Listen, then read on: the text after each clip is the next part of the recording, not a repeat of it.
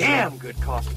And hot. that can't be improved with pizza. This is my favorite bit. Teresa Vieira traz a arte do pequeno ecrã para a Antena 3, numa conversa semanal sobre uma série de coisas. Take another look, Sonny. It's gonna happen again. Neste episódio falamos do oculto na cultura pop e da sua representação no universo das séries. Começamos com a série da FX What We Do in the Shadows e daí partimos numa viagem pelo mundo das sombras. Para nos guiar neste caminho, conto com a participação da realizadora Leonor Betacur Loureiro, uma das novas vozes do audiovisual português que tem trabalhos que espalham um retrato não convencional da beleza e da moda, com o seu estilo próprio de talk punk ou diria até pink ativista. It's nightfall.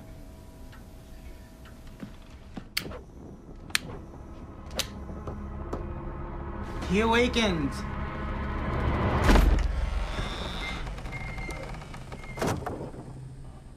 Very cool, Master. Leonor, obrigada por estares comigo hoje. Quando digo que serás a nossa guia, não é por acaso. Esta é uma área que sei que conheces bem. E portanto, diz-me, What We Do in the Shadows. O que é que te ligou a esta série da FX que está neste momento a lançar a sua segunda temporada? Confesso que não cheguei à série por, eh, por pesquisa. Uh, foi uma daquelas uh, sugestões que, que foram aparecendo na minha vida através de, de, de outras pessoas e, e eventualmente o meu namorado acabou por fazer chegar até nós a série. E, e obviamente que eu gosto bastante de Sim, sim, sim. muitas séries feitas pela, pela FX, acho que tem sempre uma abordagem um bocadinho mais arrojada e, e tem sempre a componente do, do humor, do humor negro.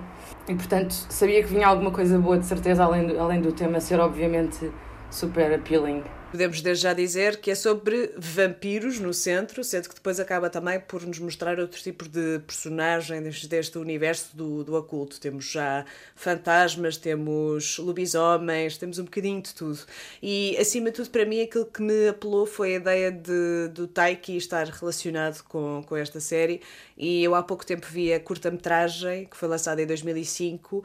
Ainda não cheguei a ver o, a longa-metragem de O 2014, filme. mas a verdade é que, exato, uh, mesmo não vendo o filme com a curta-metragem com, como referência, estava um pouco receosa no sentido em que, apesar de ele estar envolvido no projeto, mas ser mais do Germain Clément, temos sempre aquela questão das adaptações e tudo mais, portanto, fazer uma espécie de franchise de um produto. Mas a verdade é que eu sinto que o humor do Taiki está lá presente e acho que esta série pega muito pelo lado de um humor baseado na rotina e no mundano, que é algo que não é muito comum de vermos representado neste, neste tipo Sim, de sem séries. dúvida. E a questão também de vir do Germain Clement, do, dos Flight of the Conchords, também traz um bocadinho essa intelectualização uh, de alguns personagens. Por exemplo, os vampiros energéticos, acho que, é o, acho que é o termo correto que eles inventaram para este universo. Eu acho que vai buscar muito, muito o universo dos Flight of the, Co- the Conchords, de às vezes levar um assunto normal a um extremo e, e quase que aquela sensação de quando repetes muito uma palavra palavra, palavra, palavra, palavra, deixa de ter qualquer tipo Sim. de significado. E acho que foi interessante começar a perceber o que é que cada um deles contribuía, não só além da, eh, obviamente, das suas representações incríveis, mas também deste universo diferente, ambos dentro do humor e que, que se juntam aqui nas várias personagens que se vão desenvolvendo. Eh, Sim, porque nós temos o, o núcleo de três vampiros mais tradicionais, o Nandor, o Laszlo e a Nadja. Nandor is like a big turkey. Cannot pay with that. I'm so sorry. Sir, you can't be throwing ancient coins at me. Guillermo, The credit card's stab this man. Eh, com o Guilhermo, que é o familiar do Exatamente. Nandor. Guillermo is my familia. I'm not a killer. I find people who are easy to kill. E depois temos esse tal vampiro energético. My name is Colin Robinson. Hi, Deb. And I am a energy vampire. We either bore you with a long conversation Hey, Don. or Don. we enrage you. que suga um pouco das energias das pessoas e que, por acaso, sinto que nesse sentido eles foram bastante groundbreaking e inovadores, no sentido em que pegaram realmente em coisas do nosso dia a dia que as transformaram um bocadinho. Eu nunca tinha visto uma referência a vampiros energéticos, ou seja, aquelas pessoas que nós temos nos escritórios e na nossa vida. E que são espetaculares. Sim, e portanto juntam um lado mais tradicional, de representação tradicional, para um lado completamente inovador e muito diferente. Até, até temos uma vampira emocional, ou seja, daquelas pessoas que estão constantemente à procura da piedade dos outros e a alimentar-se um pouco da, da pena que os outros têm sobre nós. E portanto, sim, acho que sem dúvida, acho que essa representação ajuda muito a construir a série e também a basear-se nesta noção do mundano, ou seja, todo aquele tipo de representação mais virada para a grandiosidade do mundo vampiresco, uhum. acaba por cair um bocadinho este lado sensual que surgiu muito também na altura, que houve aquele ressurgimento do interesse pelos vampiros, agora mais recentemente com a parte do Twilight e todas essas coisas, que é um, talvez a segunda volta deste tipo de interesse pelos vampiros, que isto começou pá, aí no século XVIII, e portanto, sim, sinto que é um bocado por aí joga um pouco com estas noções preconcebidas que nós temos sobre este universo e transporta-as para uma realidade que, por muito fantástica que seja, é muito real. We have total dominion from here to here. So that's two streets. I lied a bit. Actually, it's from there to there. So we have dominion over five houses. Basically, we're fucked. Eu acho que consegue permitir então aqui que, que pessoas que a priori não, não adorem este, este subgénero consigam identificar-se de uma maneira que, com muitas outras séries que já misturavam o sentido do humor e o universo vampírico não conseguiram. Por exemplo, há cerca de duas semanas, nestas conversas que toda a gente tem tido durante a pandemia, de que é que estás a ver e o que é que se recomenda, etc, etc, tentava explicar a, a, a uns amigos meus, a, a um grupo particularmente engraçado, porque absolutamente nenhum, nenhum deles é, é muito espiritual per si, portanto, se calhar a sua predisposição para, para estes universos oníricos, fantasiosos, etc., também não é, não é assim muito grande. Uh, e eu tentava explicar-lhes como uh, eu vejo What We Do in the Shadows como um, um mix do uh, Edgar Allan Poe, quando começamos a imaginar a as, as casas vitorianas e os trajes que eles ainda assim usam, apesar de estarem a viver no nosso tempo atual, em 2020, mas depois Sim. com uma realização de Office uhum, uh, uhum. e com muitas personagens que também vão, vão beber a, a essa, a essa personagem tipo. E é giro tu teres falado da, da questão das pessoas que nós temos nos escritórios, eles depois acabam por explorar isso naquele episódio em que misturou o vampiro emocional e o vampiro energético numa história de amor Sim. improvável. Uh, porque eu acho que esse episódio vai buscar mesmo moldes, formatos ao The Office. Isto é uma teoria minha, não pesquisei muito especificamente sobre esse episódio, mas, Sim. mas desde movimentos de câmara, o facto de ser um mockumentary, obviamente, e os, os espaços onde eles decidem isolá-los naquele episódio específico do, do escritório, consegui, consegui ver ali personagens muito muito semelhante. Sim, acho que foi o momento em que realmente percebemos que era muito The Office Style. Não só pela questão da presença de uma equipa documental que está a registar as vidas deles e com quem eles interagem, portanto, tecnicamente quebram a quarta parede e interagem diretamente Sim, all, all the time. Forma. Exato. Sim. It's a documentary through their cameras. It's, It's like they're not even here. They're filming me? Yes. Pretend like they're not there. It's kind of a natural piece. E, e, que na verdade isso também constrói muito esta, esta questão do humor. Mas uh, mais do que esta série, aquilo que eu gostava de saber, Leonor, porque eu sei que tens assim algumas referências bastante fortes nesta área, ao contrário de mim, eu identifico muito com esse teu amigo que não costuma ver muito coisas relacionadas com este mundo. Uh, mas gostava de saber, tipo, se tu te lembras assim, qual é que foi a primeira vez que tu sentiste uma atração por esta área? Qual é que foi a primeira série que tu viste ou a primeira imagem que tu viste que te ligou de alguma forma a este, a este mundo? Este universo. Bem, eu não sou super fã da Disney, uh, não sou nada aquele tipo de pessoa que vai entrar no sing-along do Rei Leão, etc. Uh, ah, normalmente nesses momentos costumo ir apanhar ar a algum sítio.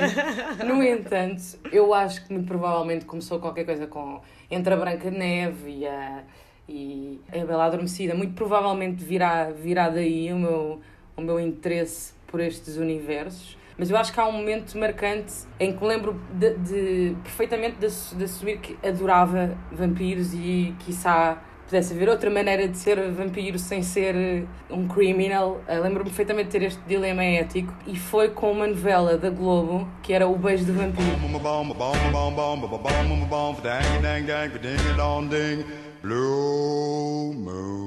Que era uma novela que dava por volta, sei lá, das 7 da tarde, tipo, na altura ainda dava tipo a malhação ou assim. Pá, e, e não só era, era um formato totalmente diferente de qualquer outra novela, o que, o que foi bastante inovador para mim, porque eu não via porque, porque dava, não era uma coisa que eu procurava nem que me, me incentivavam a ver e de repente aquilo era completamente diferente.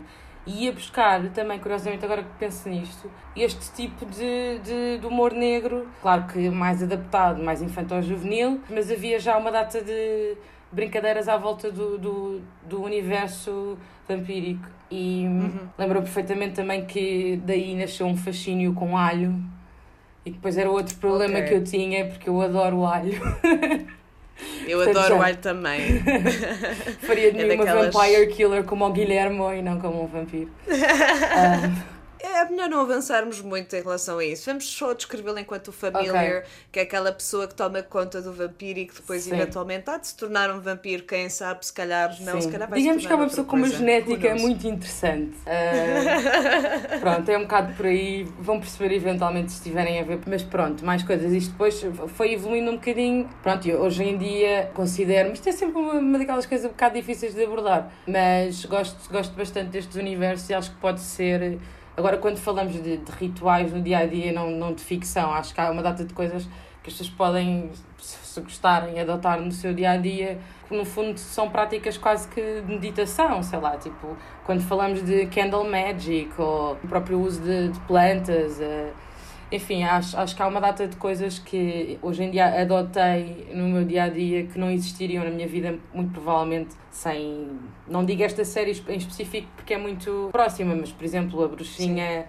Adolescente, a Sabrina, a Zuika ou a Buffy, obviamente havia uma data de coisas, de rituais que enquanto adolescente alternativa achei que podia ser por ali um caminho engraçado de explorar. Sim. E pronto, e, e entretanto. Uh... Mas tu sentes que, por acaso, Diz isso. É assim, estas introduções, tu acabaste de fazer várias referências de pop culture, de cultura pop, uh, e da introdução deste tipo de personagens na, na, televisão e no cinema e tudo mais. Tu sentes que ainda existe, de alguma forma, uma visão depreciativa em relação a este tipo de mundo? Não falo só de vampiros, mas mesmo da questão, por exemplo, de, de bruxas. Tu, tu acabaste de mencionar duas séries que falam de bruxas. Para mim também uh, lembro perfeitamente de, de, ver a Sabrina, tipo, acho que sim, na RTP2, pessoa... claro. Sim, sim, sim, sim, sim. Sendo que por acaso senti-me mais ligada à Buffy. Eu que nem sou muito do mundo dos vampiros, liguei muito mais à Buffy porque senti que era uma série completamente inovadora em termos da representação do, do herói e do tipo de série que é, tendo em conta o tema que tem.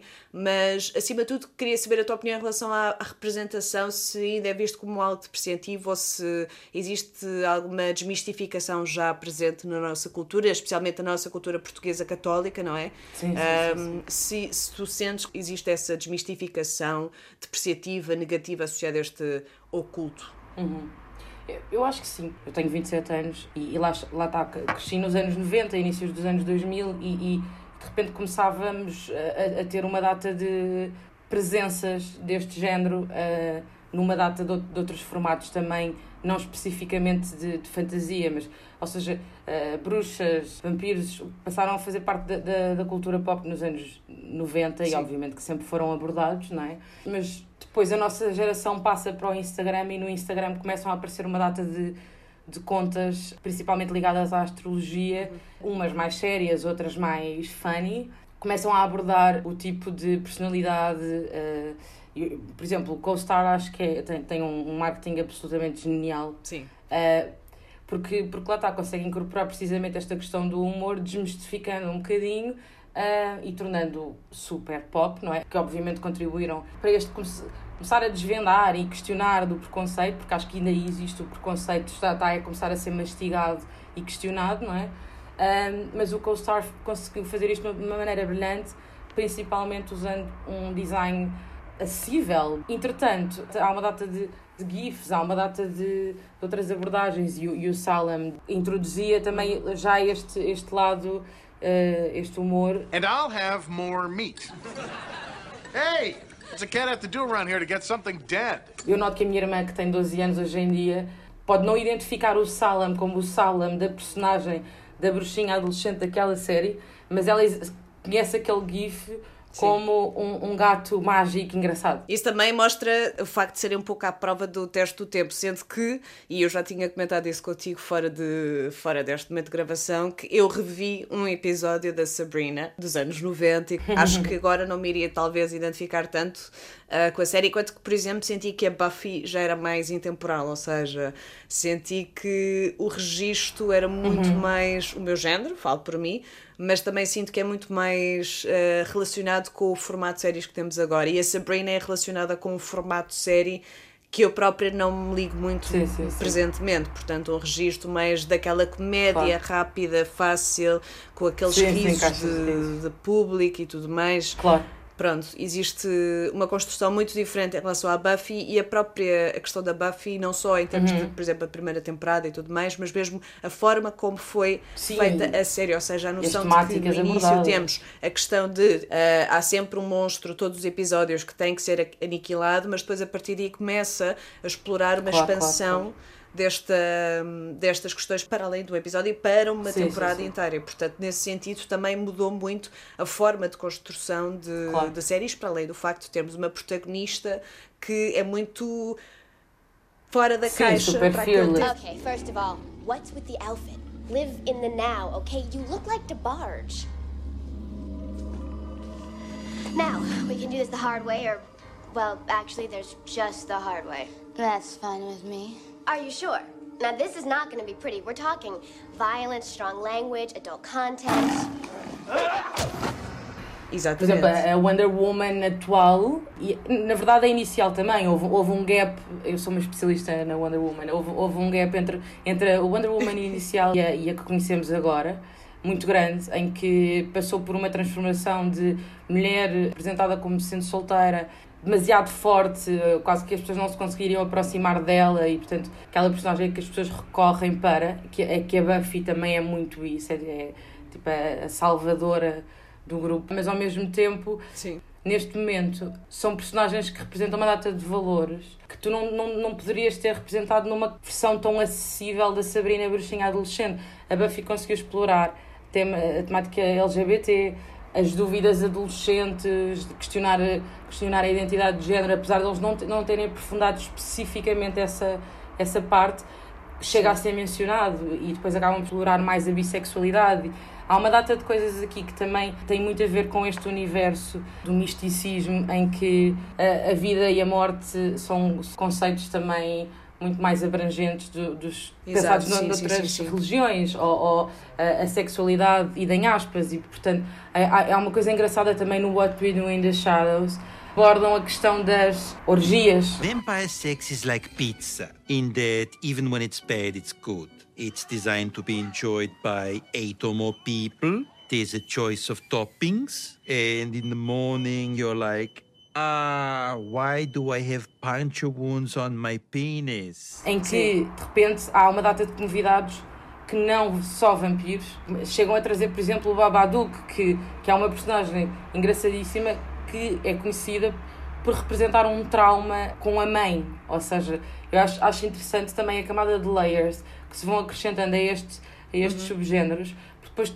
tudo é muito tudo tem muito simbolismo. E uma coisa que eu também sinto é como se este abrir portas do para além da nossa realidade também permite de alguma forma uma certa fluidez nestes conceitos tão fechados que nós tínhamos e que ainda temos. Ou seja, por exemplo, estavas a mencionar que no What We Do in the Shadows existe esta parte da orgia, mas por exemplo, aí no primeiro ou no segundo uhum. episódio da primeira temporada é abordado de uma forma super normal a questão de uh, o Laszlo e a Nadja exato, são bissexuais, porque eles ambos tiveram uma relação com o vampiro mais antigo e mais poderoso, ambos tiveram uma relação com ele e isso é abordado de uma forma extremamente tranquila, não é sequer sim, uma sim, questão, sim. é simplesmente um facto. The thing is, he's got this irritating habit of giving you orders just at the moment of climax. So you're both there in the moment and then he barks an order and you're, uh, what? Uh, what? Nothing. I beg your pardon? What are you saying? And he never repeats what he said. He expects you to have listened. During the climax. E nesse sentido, de alguma forma, sinto que muitas das vezes estas séries, talvez sim, por sim, se sim. ligarem a um universo que é baseado numa fantasia, de alguma forma quebra-se um bocado, abre-se as portas para o reino Sim, das possibilidades. Aliás, agora de deixa-me fazer um, um, um à parte. Este, este, esta personagem que tu falavas com quem eles tiveram uma relação, que era o Barão Afanas, ou qualquer coisa deste género, ah, que, que é assim, uma personagem muito mais ah, associada ao Nosferatu em termos visuais, vá. Ah, aquela concepção Ah, sim, normal sim, de vampiro ah, mais assustadora, fantasmagórica. E é interessante porque este, este Barão Afanas nem sequer tem sexo, ou seja, referem-se a ele Exato. sempre como, como um, um ser do sexo masculino. No entanto, esta questão do não ser um sexo, não ter sexo é abordada pelas duas personagens em dois momentos diferentes de confessionário, como Sim. sendo algo espetacularmente espiritual e leva ali a coisa a uma, a uma cena tântrica quase. Pá, e, Sim, sim, sim, e tudo isto abordado com imenso humor, mas que, que, que não são assim temas tão fáceis de digerir ou de trazer, se calhar num universo ah, que não seja tão estapafúrdio como, como isto é. Portanto, acho, acho que é interessante que a, a pop culture possa ter enfiado uma data de. Aliás, pel, através da pop culture se possa ter enfiado uma data de, de coisas para cima da mesa que as pessoas foram obrigadas a ter que Sim. digerir in a funny way. Claro, Ah, o mundo cá fora da realidade está muito relacionado também com as produções que são feitas e as produções que são feitas também influenciam muito o mundo real, o mundo cá fora. E, portanto, por exemplo, esta questão que nós estávamos a falar inicialmente das bruxas, nota-se muito também uma evolução da ligação com este universo a partir do momento em que tens a segunda onda do feminismo, a terceira onda do feminismo e tens Exatamente. sempre associada a produção de séries ou filmes relacionados Sim, com sim, bruxas. sim. E, e a própria noção mudou ao longo destes anos, mas sim, diz. há três filmes que eu acho que representam muito bem eh, o, que tu, o que tu disseste, que obviamente existirão bastantes outros, mas eu por acaso lembrei-me disto nessa lógica de pensamento.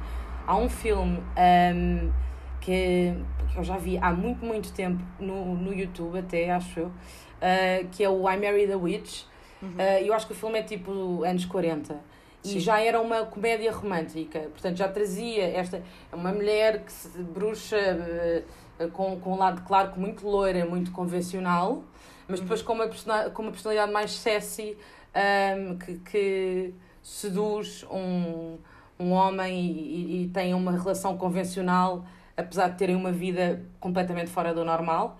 Ahm, e é engraçado que nos anos 40 isto já se pudesse abordar de alguma maneira com, com este sentido de humor. Depois, anos mais tarde, surge. Não era um filme, é a série, o Bewitched, uh, que é muito mais do género da Sabrina a Bruxa Adolescente que víamos na RTP2. Pelas caixas de riso, por uma data de, de gags uh, contínuos, uh, aquela, aquela questão do abanava o nariz e ouvia-se aquele. Acho que pode ser uma boa altura para, para se ver aqui um, um sound effect. Fica a dica. Vamos abanar o nariz.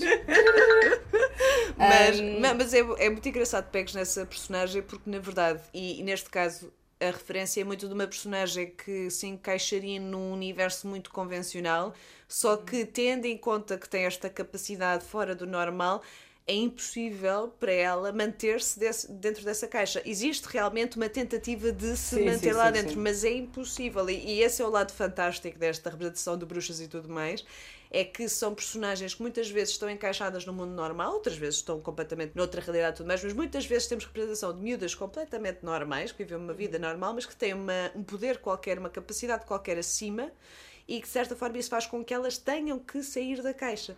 E acaba Claro. por ser muitas vezes uma metáfora de um certo tipo de necessidade de emancipação das mulheres e um certo tipo Claro, de claro, necessidade de igualdade e de reconhecimento de certas capacidades que as mulheres têm e que na verdade não eram reconhecidas na altura e que às vezes ainda Exatamente, hoje não exatamente. são.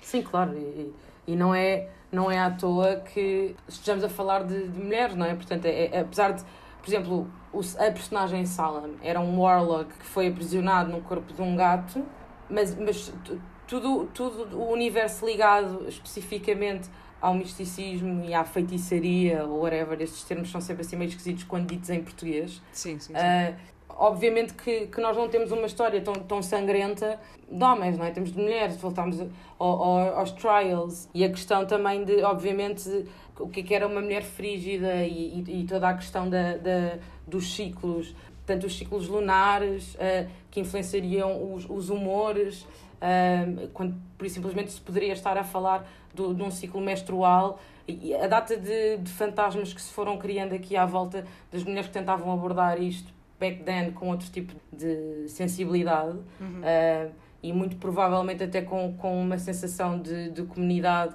daí começar a haver também uma associação uh, a covens, a núcleos de, muito provavelmente porque Sim. pessoas diferentes atraem pessoas diferentes. Uh, uhum. e, e, é interessante ver que depois esta, esta abordagem, quando passa para o cinema e para, para a televisão, uh, opta então por criar este tipo de. Estava a pensar precisamente aqui no Bewitched, porque tu tens uma, uma dona de casa uh, uhum muito querida, uh, muito bonita, super Mrs. Robinson e não sei o quê, mas, mas que depois acabas por ter também a, a, a parte má da coisa com a sogra, portanto, a mãe da, da, da personagem. Eu acho que, que a personagem se chamava. Era com S Samantha ou. Pois não sei, já não sei, já foi há muitos anos. Mas lembro-me perfeitamente que era tinha, tínhamos sempre os dois lados da coisa, portanto, acabavas, acabavas por ter uma, sim, obviamente que nos anos 60 existir uma série que já abordava eh, questões às vezes éticas um bocadinho mais, mais profundas da perspectiva da mulher, de, como dizer, certos rituais, uh, ou... Ah, eh, eu lembro-me que havia também um, uma espécie de... Ok, agora que penso, eu acho que o Bewitch era tipo zero feminista, é horrível. não, estava a ficar aqui perdida numa data não, de pensamento. Tenho, tenho que é... voltar a ver. Porque, porque... depois lembrei-me de uma coisa: nós tivemos uma série em Portugal horrível. Eu, isto, eu posso, estar, posso estar a arranjar aqui inimigos, eu lamento, mas isto tem que ser dito. Que era A Minha Sogra era uma bruxa. Ai, não, sei se vocês se lembram dessa série. Não, não, não, não. A minha não, sogra é uma bruxa. Espera, eu tenho, tenho que googlar isto. Hei de procurar também. Eu acho, eu acho que deu na RTP.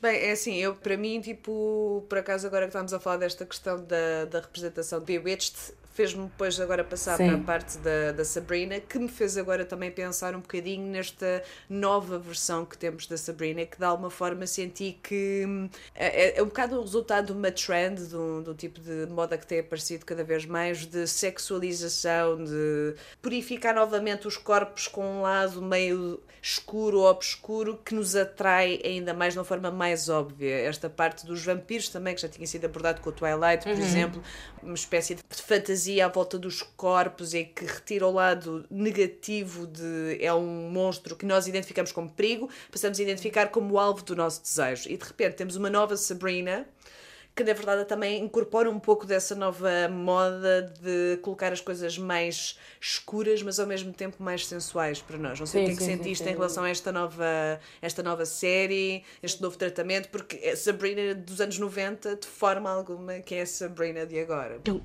ever disrespect me again, or you can forget about us ever being friends. Sabrina. Save it. Believe it or not, I have more important things to deal with than your drama and narcissism right now. Portanto, não sei como é que sim, sentiste sim, esta mudança. Bem, acho pronto, primeiro uh, houve assim um salto gigante da primeira temporada para a segunda. Sim. Sendo que considera a, a primeira temporada QB indie, uhum. in a way. Um, e a segunda temporada já está muito mais virada para, para formatos eh, tipo High School Musical, coisas Ou Riverdale mesmo. É Riverdale. Pois, ou mesmo Riverdale. Confesso que nunca fui por aí, nunca, ainda, ainda não, não tive pachorra. Uh, hei de lá passar, por simplesmente para saber o que é que é. Uh, hum. Duvido que fique, mas hei de lá passar. Não vais ficar muito tempo, eu acho. mas, mas, mas sim, ou seja, uh, já, já numa tentativa de, de chegar a algo que funciona em termos. Pronto, o que vende, não é? Uh, mas na primeira temporada acho que, acho que há, há, coisas muito bem representadas, por exemplo, aquele spot onde, onde o grupo de amigos da Sabrina se reúne todos os fins de tarde. Sim. Acho que é o Dr. Cerberus, não sei o quê, não sei o quê. Uhum. Uh, pá, é tipo a interpretação witchy, uh, cool, de quem gosta de cómics, um bocado nerd, para beber aquele smoothie enquanto se fala de trivialidades, mas Sim. que. Mas, mas acho, acho que é um, é um, é um sítio muito bem que vai, vai buscar uma data de referências que de outra maneira se calhar eles não conseguiam passar na série. Sim. E ao criar aquele, aquele sítio com aquela direção de arte muito, muito assumidamente uh, punk, mas uh, pop rock, whatever, um bocadinho mais, se calhar até faz lembrar se calhar algumas, algumas referências também a tipo aos Green Day iniciais, que, faziam, estavam ali muito bem entre, o- entre o, o pop e o alternativo, não é? Acho que Sim. Na, na primeira série consegue sentir um bocadinho melhor hum, as vontades da, da realização e da produção. Sim. O E que eu acho que a senti- segunda teve de seguir um bocado sim. a reboque, não é? Do, que- do que tinha de ser. Claro, eu senti por acaso que hum, esta Sabrina nos deu a possibilidade de conhecer melhor as personagens da Sabrina. Retirando o lado da comédia fácil, senti que eles criaram um drama-ish ah, sobre esta realidade que é muito mais profundo e que nos dá uma visão muito mais aprofundada sobre cada uma das personagens, desde as tias, depois a introdução de novas personagens neste universo, e portanto senti que foi uma boa oportunidade para realmente nos relacionarmos com ela de uma forma um bocadinho mais. Sim, ah, sim, sim, claro. Mais eficiente também. Sim, totalmente.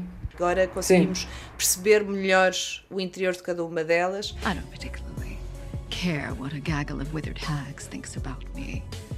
What's important is what I think. E acho que a escolha do casting é absolutamente fenomenal, mesmo Sim, é com a incrível, Sabrina. incrível. Eu confesso, no início demorei a chegar ali à Sabrina, mas, Uhum, uhum, mas agora sim. neste momento.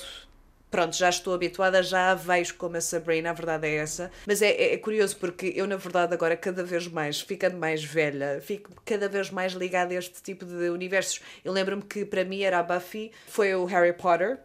Pronto, Uhum. isso sem dúvida, mas isso é da nossa geração. Nós crescemos Claro, com os claro, livros claro. da J.K. Rowling. Não, já não fui para Twilight porque não foi realmente. Eu, eu comecei a ver o primeiro filme e desisti. E portanto nunca mais me neguei a isso. E a verdade é que, de qualquer das formas, tem sido um pouco. Algumas séries têm aparecido, mas por exemplo, mais recentemente, eu lembro-me que American Horror Story não é incrível, ok? Uhum, uhum. Mas realmente eu, eu lembro perfeitamente de ver o da Coven, que é sobre Uhum. as bruxas. This is just a joke, right? They're not actually burning her. You don't mess with the Supreme.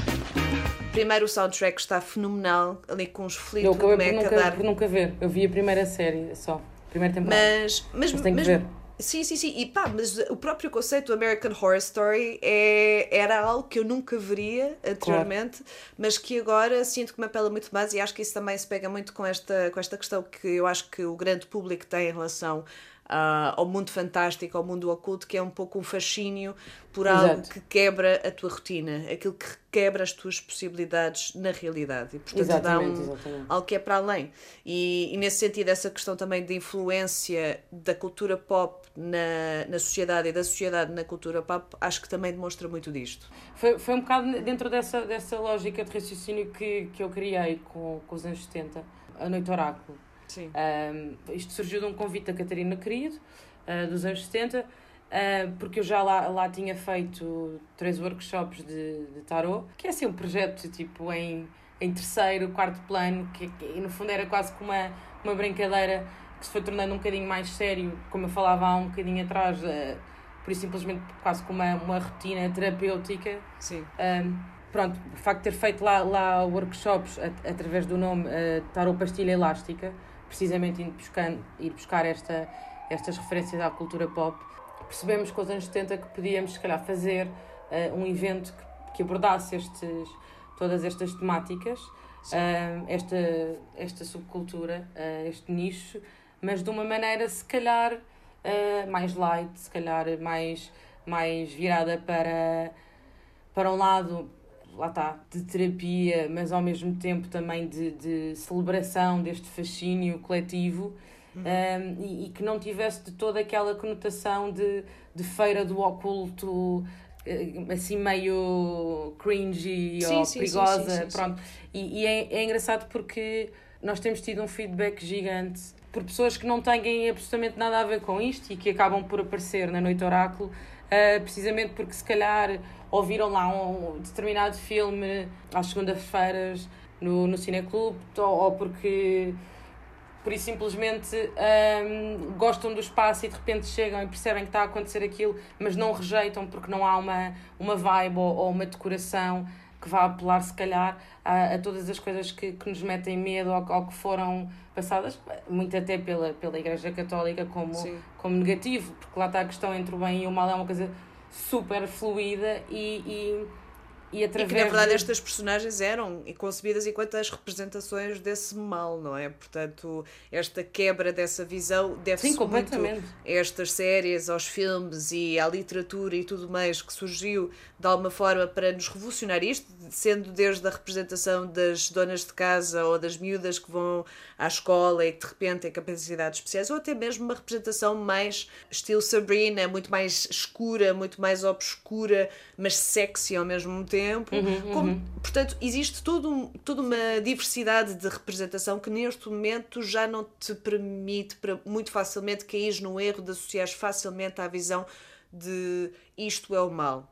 Claro. Portanto, e, e, por exemplo, a Sabrina, a, a Sabrina, The Chilling Adventures of Sabrina, uh, aparece numa altura em que uh, havia uma preocupação uh, em preencher, e continua a haver, em preencher cotas, não é? Ou seja, um, isto quando falamos de, de feminismo e de, de, tentarmos quebrar algum tipo de estereótipos que já não, que já não fazem sentido nenhum, uh, como por exemplo a, a, transexualidade. A, melhor amiga da, da Sabrina passa a ser o Theo, e, e, e, tudo isto acho que é abordado com uma, com uma delicadeza na segunda temporada. Lá está, portanto, o que tu falavas de explorar um bocadinho uh, a psique de cada personagem, de maneira que se interligam, depois perceberes que havia determinado tipo de relações que afinal o eram porque tinham um enredo muito mais forte e normalmente este enredo tem, está tudo muito ligado às, às tais cotas que quase que eu adorei isto na série mas ao mesmo tempo achei que conseguias perceber o esqueleto ali por trás sim, sim, e de alguma sim, maneira kinda it's kinda boring mas again nós não somos propriamente o target não é? Porque o target acredito que o target seja que 15, 20. Uh, pois, a questão depois também vai por aí, que é qual é que é o público-alvo. Sim, sim, sim. Exato. Eu acho que nós, é... nós, já não fazemos parte. Apesar de eu achar que é uma série que até dá para bastante. é bastante ampla nesse aspecto, uhum. sinto que alguns dos temas e a forma como foram abordados também adivinha muito o facto de pensarem nos talvez nos adolescentes, jovens, sim, início sim, sim, de juventude, pronto. Exatamente. Não propriamente jovens adultos no máximo e depois não muito para além disso. Claro. Nesse aspecto acho que. Acho pois que é, não. isso. Eu acho que o que me retirou um, um pouco a magia, ha, pun intended, uh, da série foi, foi precisamente conseguir ver esse esqueleto, porque eu lembro-me de pensar em determinado episódio, pá, parece que alguém atirou folhas ao ar com todos os temas que tinham que abordar, porque you have to. Uh, e porque, porque é, luta, é uma luta e é político, e sentes perfeitamente isso na série. Um, obviamente com, uh, com uma data de, de, com um tratamento, com, com um filtro, porque é uma série mainstream, não deixa de ser. Uh, e não pode ser uma, uma coisa, uma força bruta, não é? Que por ali corre, mas lembro-me de sentir isso, parece que mandaram isto ao ar e ok, agora vamos abordar isto neste episódio, isto naquele episódio. E, e, e percebes um bocadinho esse esqueleto, mas lá está, mas sendo o target, muito provavelmente é uma coisa que passa ao lado e acho que há uma claro, componente sim, pedagógica sim, sim. muito correta na série. Sim. Uh, pá, e mal acabei de ver a série, telefonei à minha irmã e disse: Tens que ver isto. Vai ser ótimo, tens que ver isto. Mas é, é engraçado que falas nessa questão do esqueleto e das temáticas, porque, por exemplo, eu no American Horror Story, eu, eu nem sei de cor quais é que são as temporadas, tipo, qual é que é qual, porque são imensas temporadas sobre imensos temas e imensos sim, universos sim, sim, específicos dentro do oculto, mas Exato. eu senti que com a progressão das temporadas Uh, cada vez ficava mais óbvio a questão política por detrás de cada temporada. Ou seja, chegou um ponto em que toda a gente está a perceber: ok, tu estás a falar da política americana porque agora neste momento tens o Donald Trump, blá blá blá. This means that Donald Trump will be the 45th president of the United States, winning the most unreal, surreal election we have ever seen. The revolution has begun e que não é propriamente mau por aí, claro. simplesmente chega a um ponto é que é demasiado óbvio e demasiado forçado. E Uhum. esta questão das cotas, obviamente, são importantíssimas, mas é importante também saber fazer. Mas é, é porque depois deixa de ser subversivo e, e, e ter. Exatamente.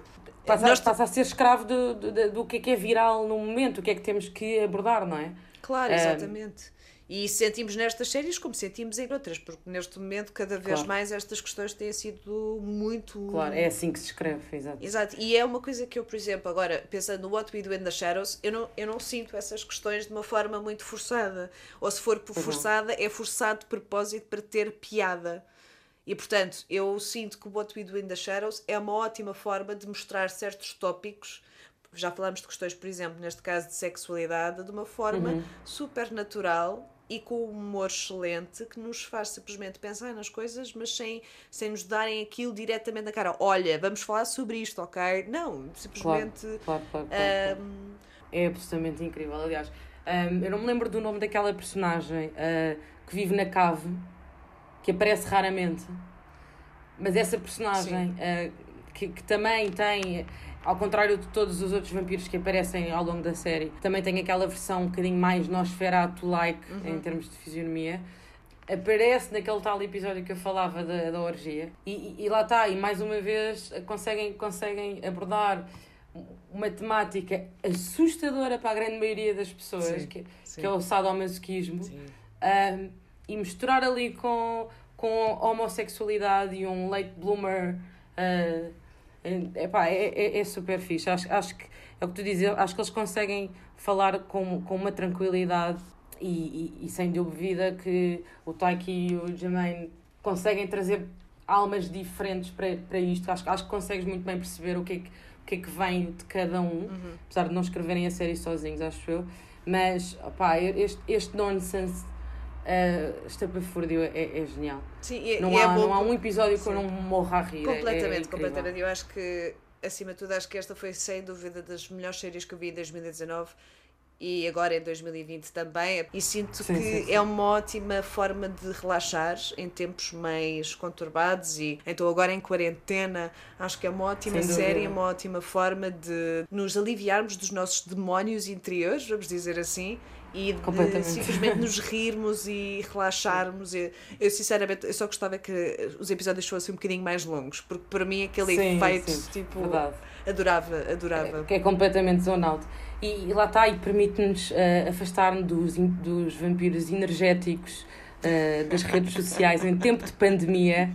Uh, são, são cerca de 25 minutos de, que não nos lembraremos deles, garantimos. Uh, mas olha, há, há, há uma coisa super interessante que, que acabámos por não falar ainda, que é, há, há um episódio específico sobre, uh, isto é da primeira temporada, que, os que há um concílio de vampiros. Bring in the other witness. Now, let us call the next witness. Witness number whatever it is. Oh my life. Guillermo. Who's this delicious looking thing? What is this? Is this is this lunch? Yes, it's lunch. Oh, it's not lunch. It's lunch. This is one of their familiars, Council. He bears witness. Did these vampires three murder the Baron? No, they did not. You did it. Yes. It was I. I did it. Okay. Unlikely. Don't take offense, but you don't seem like someone who would be capable of killing a vampire. But I did it. Ah, tu believe. em que eles conseguem reunir um grupo de desde desde do universo de Rodrigues o From Dusk Till Dawn eh, o Vampiro conseguem reunir eh, do universo dos Jarmus trazer a Tilda Swinton a Evan Exatamente. Rachel Wood eh, o Wesley Snipes pá, e isto está feito de uma maneira tão genial que eu não percebo como é que a série eh, principalmente por esse episódio porque esse episódio eh, não sei, é estranho que não tenha tido uma espécie de break the internet effect. Não, não teve Acho que de esta, série está muito debaixo. Está, está muito. Ainda, Sim, ainda não há muita gente a ver esta série, não há muita gente a falar Completamente dela. underrated. Sim, sim, sim, sim. E ainda por cima tendo um, um nomeado para o Oscar e um vencedor de Oscars envolvido, Exatamente. não é? Portanto, seria de esperar que seria fácil fazer o marketing desta coisa. Portanto, também não entendo muito bem como é que Não ainda não houve é assim esta explosão, ainda por cima metendo personagens e celebridades que de alguma forma, pronto, sim, nós sim. reconhecemos. Ah, a verdade é que não, ainda não explodiu e não sei se vai explodir, apesar de eu achar que, pronto, agora fica a questão em relação a esta parte de quarentena, como é que vai ser a ligação das pessoas também com este universo, mais uma vez, não só do What We Do in the Shadows, mas mesmo com a, com a questão do oculto agora em geral, tendo em conta não, não só o nosso confinamento e isolamento, mas também por uma questão de libertação um, e, de, e de arranjarmos uh, estratégias para lidarmos com esta, com esta realidade. E pode ser que a estratégia de ir para algo que não corresponde à nossa realidade, que, para, que é para além disso, pode ser que seja até uma das estratégias para as pessoas lidarem com, com a quarentena. E, portanto, deixamos aqui um conjunto de recomendações, tanto do passado como do presente, e pode ser que as pessoas revisitem, por exemplo, uma Buffy. Uh, não digo para revisitarem uma Sabrina, novamente, por uma questão de eu acho que fico, fica bem ali Não a série. bem. Não envelheceu bem. Eu vou tirar a dúvida, vou tirar a dúvida. Por favor, depois falamos sobre isso. Ah, Posso eventualmente fazer uma montagem só de piadas do Salam e, Sim. e retirar Não, o isso resto, aí acho vir que é merece. péssimo. Isso seria serviço público, eu, eu posso me comprometer. Ok, Daqui a 50 anos eu vou publicar isto no YouTube. I've got my cake caught in the door. yank it out! Leonora, obrigada por, eh, por estares aqui comigo e por falarmos um bocadinho deste.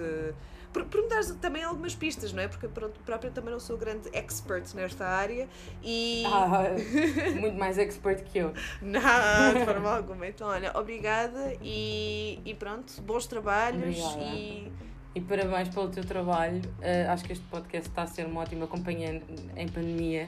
E queria acabar com uma piada que é quando, quando estiverem muito, muito fartos de estar em casa, podem tentar Astral Projection. Eu não tenho jeito para a punchline, mas fica a dica.